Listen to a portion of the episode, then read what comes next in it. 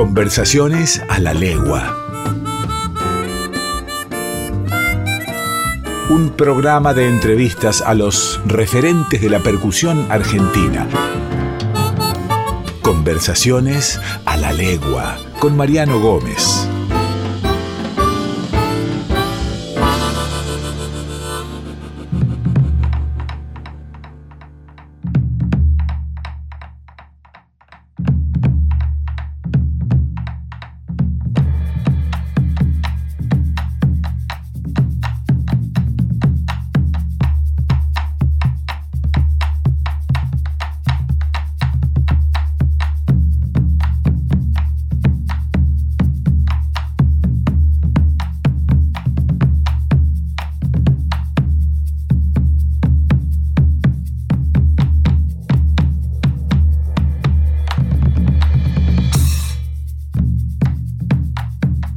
Bienvenidos y bienvenidas a Conversaciones a la Legua, un lugar donde la música vibra. Mi nombre es Mariano Gómez y junto a ustedes seguimos conociendo y recordando a los principales exponentes de la percusión argentina.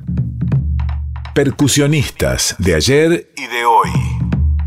Más conocido en el ambiente con el apodo de Trapa, estamos hablando de Antonio Trapanoto, baterista muy dúctil, de especialidad sesionista, ha tocado con La Sole, con Alejandro Lerner, Raúl Lavie, Chico Novarro, Sergio Denis, el chaqueño palavecino, Valeria Lynch, Sandra Mianovich, Ricky Martin, Elena Roger y Lali Espósito, entre otros. Vamos a escucharlo.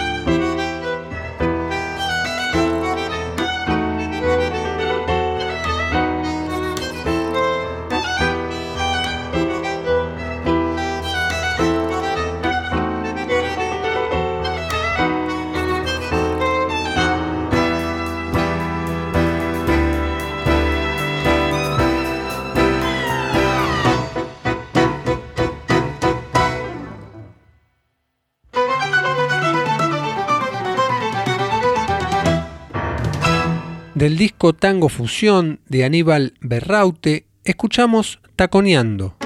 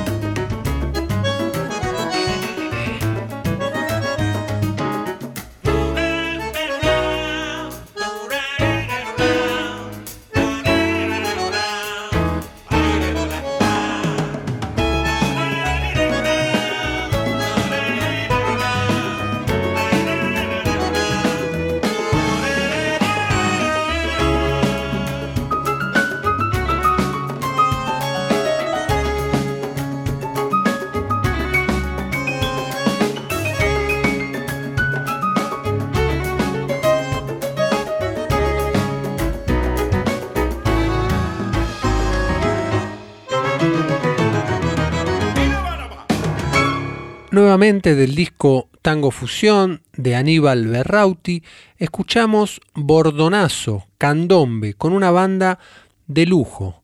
Walter Ríos, Rubén Rada, Federico Britos, Reniel Rivero, Cheito Quiñones y en la batería Antonio Trapanoto. Recibimos hoy en Conversaciones a la Legua a un baterista emblemático con una amplia experiencia que cuenta en su currículum el haber acompañado a todos los grandes referentes de nuestra música, haber grabado el disco más vendido en la historia del rock nacional como fue El amor después del amor, y un baterista que siempre sigue estando vigente y en permanente búsqueda y trabajo. Bienvenido a Conversaciones a la Legua, Daniel Colombres. Bueno, hola, ¿cómo estás? ¿Cómo están todos? A Conversaciones a la Legua. Un saludo grande de Daniel Colombres. No, por favor, muchas gracias a vos, Daniel, por acercarte a participar a Conversaciones a la Legua. ¿Vos recordás cómo empezó el camino, cómo fue tu primer encuentro con la percusión, con la batería? ¿Fue a través de un familiar, de un encuentro casual? ¿Recordás ese momento?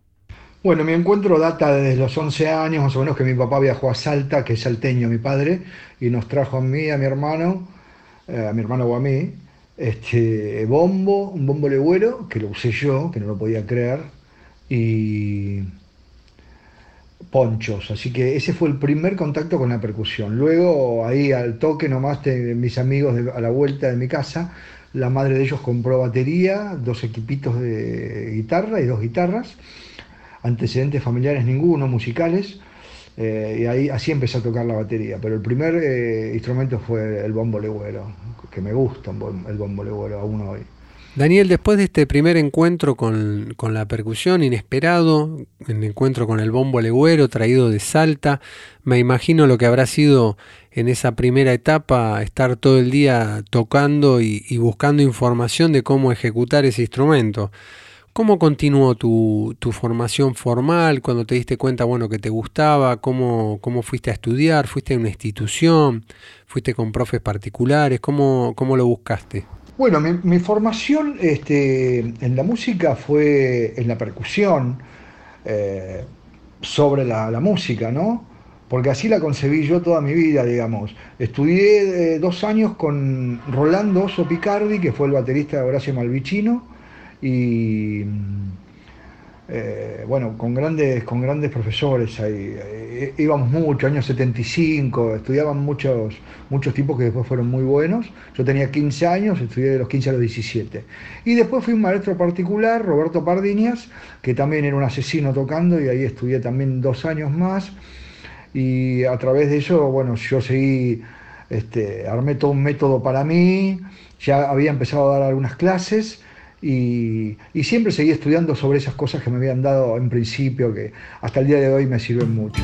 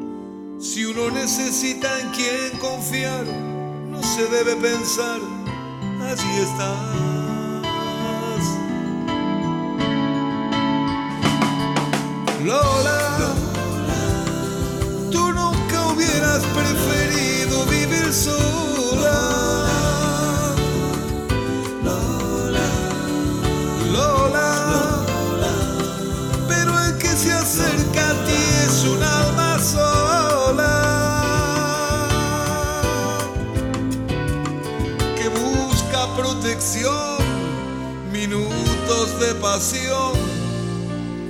Tú sabes que nunca tendrá rostro aquel a quien te entregas. Tú no puedes llegar a enamorarse de ti y con tu risa logras detener la ilusión. Se puede entender como que a nadie quieres dañar o te quieres proteger.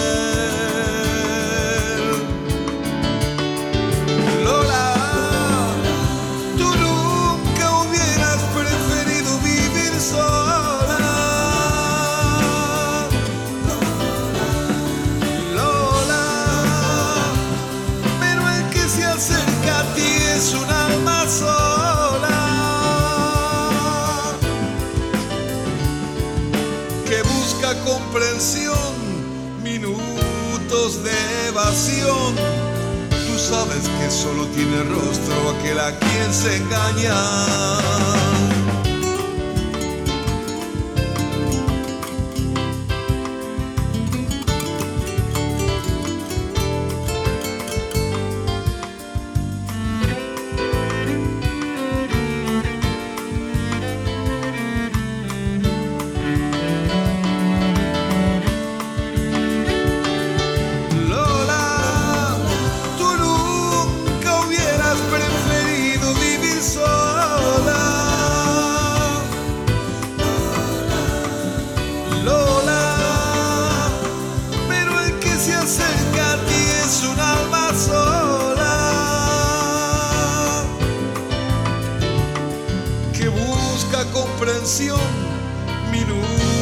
De evasión.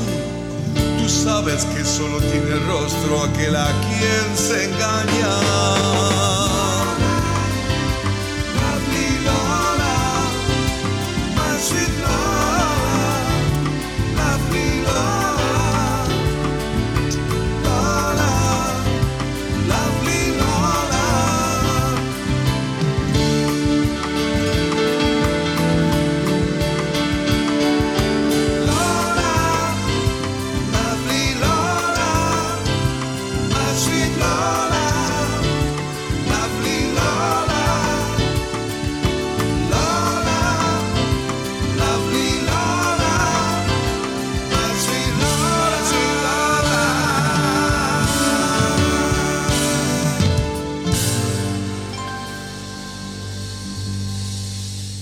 Escuchamos Retrato de Lola de Lito Nevia del disco Lito Nevia y la Luz. Daniel, después de esa etapa de formación que sigue vigente hasta el día de hoy, como, como bien lo decís vos, sabemos que, que quizás hay libros que, que, los hacemos toda la vida, ¿no? Los percusionistas, los bateristas, el stick control, el button, libros que nos acompañan durante toda la, la carrera musical. ¿Cómo se dio tu ingreso al mundo laboral de la música? ¿Con quiénes fueron tus primeros trabajos? ¿Cómo, cómo se dieron esas, esas primeras experiencias? Bueno, en cuanto a la introducción, introducción de lo que fue eh, mi mis primeros trabajos eh, como profesional, digamos, fue en el año 77, por ahí que eh, toqué con Willy Gardi, guitarrista del reloj, yo tenía 17 años y 18 por ahí, y tocar con esos tipos eran monstruos realmente, eran muy grosos. Después me escuchó gente de Pastoral, me pasaron el dato cuando necesitaron un batero, que se había ido Moro, Moro había tocado en ese momento. Eh, y, ahí me empecé a codear con gente ya profesional del ambiente del rock y hasta acá, hasta acá, que he hecho un montón de cosas.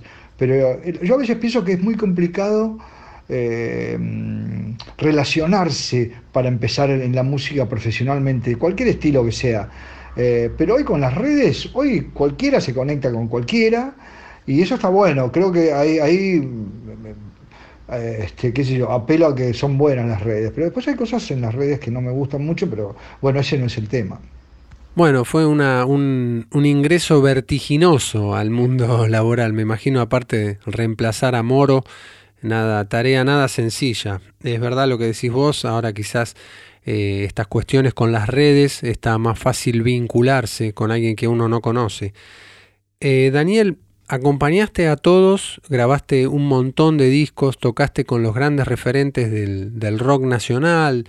Eh, como ser el caso de Lito Nevia, como ser el caso de David Lebón, de Fito Páez. En cada uno de sus discos vos dejaste tu impronta. ¿Qué sentís vos que te aportaron estos grandes músicos y referentes a vos en tu forma de tocar? Bueno, eh, el aporte que yo he hecho en todos los discos que he grabado, que son, son discos que son importantes eh, en su mayoría, eh, he dejado mi sello ahí, me siento muy contento de haber tenido un estilo, de, un sonido. Me parece que está bueno eso, ¿viste? Tener una identidad a través de, que, con cada artista que toques, con cada compositor que toques, siempre sea uno el que está tocando y que sea que, que te identifiquen con tu sonido y con tu forma, con el idioma que vos tenés tocando. Eso es importante. Eh, pensar en eso y, y, laburar para eso, trabajar en eso. No copiar ni tratar de ser parecido a cuál o a quién. Eso hay que tenerlo muy en cuenta.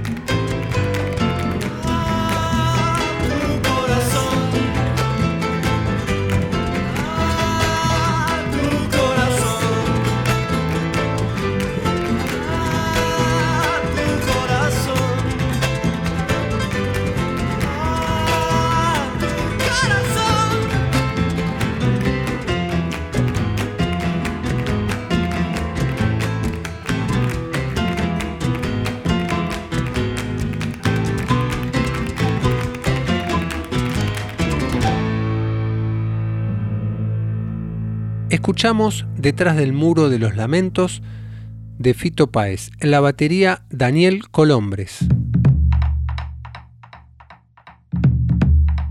Daniel, ¿en qué estás trabajando actualmente? En este momento estoy trabajando en el proyecto eh, de David Lebón, estoy tocando con él ya hace 11 años que me llamó de nuevo, yo toqué mucho tiempo con él desde el 82 hasta el 87, grabé cinco discos, después volví a tocar con él en el año 95 eh, hasta el 97 y después me llamó de nuevo en el 2012. Este, así que la verdad, hace casi 40 años que tocamos juntos, yendo y viniendo, ¿viste? En el medio yo hice un montón de cosas, Fito Páez, Pedro Aznar, Fabiana Cantilo, Lito Nevia, Andrés Calamaro, Sky Bellinson, hice un montón, eh, Fabián Gallardo, Claudio Puyó, hice un montón de cosas. Hice mi propia, mi propia banda, La Grubísima, con el cual grabamos dos discos muy lindos. Este, así que, eh, y proyectos tengo un montón, ¿viste? Tengo un estudio de grabación donde después este, grabo cosas para músicos que traen sus composiciones. Daniel, te agradezco muchísimo que te hayas copado en participar en este programa que no solo recorre el desarrollo de la percusión en la música argentina, sino también que le pone nombre y apellido a, aquellas, aquellos intérpretes que son los protagonistas de los sonidos que escuchamos y cantamos de manera diaria. Muchas gracias, Daniel Colombres, por participar en Conversaciones a la Legua.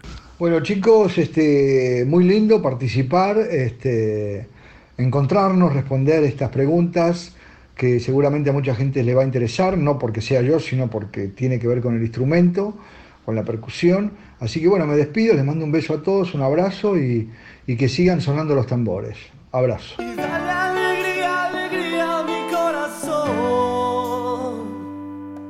Es lo único que te pido al menos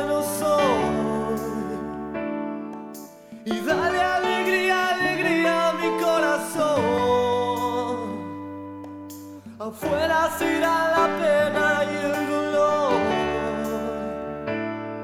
Y ya verás.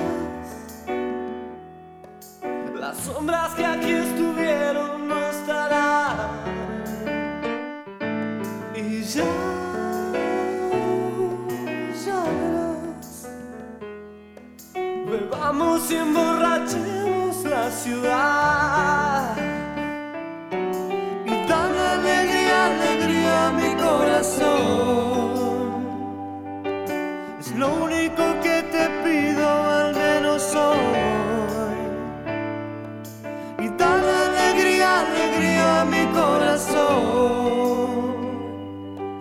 Y que se enciendan las luces de este amor. Y ya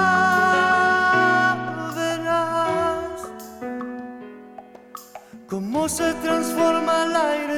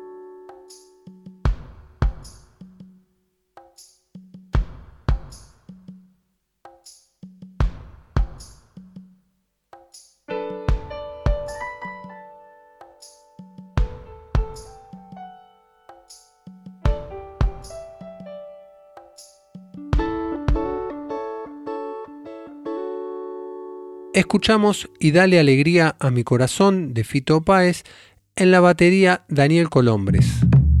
Música Lado B. El vibráfono sin dudas es uno de los instrumentos de placas más jóvenes de la familia de percusión. Pese a su juventud, ha comenzado en el último tiempo a desarrollarse en la música folclórica de nuestro país.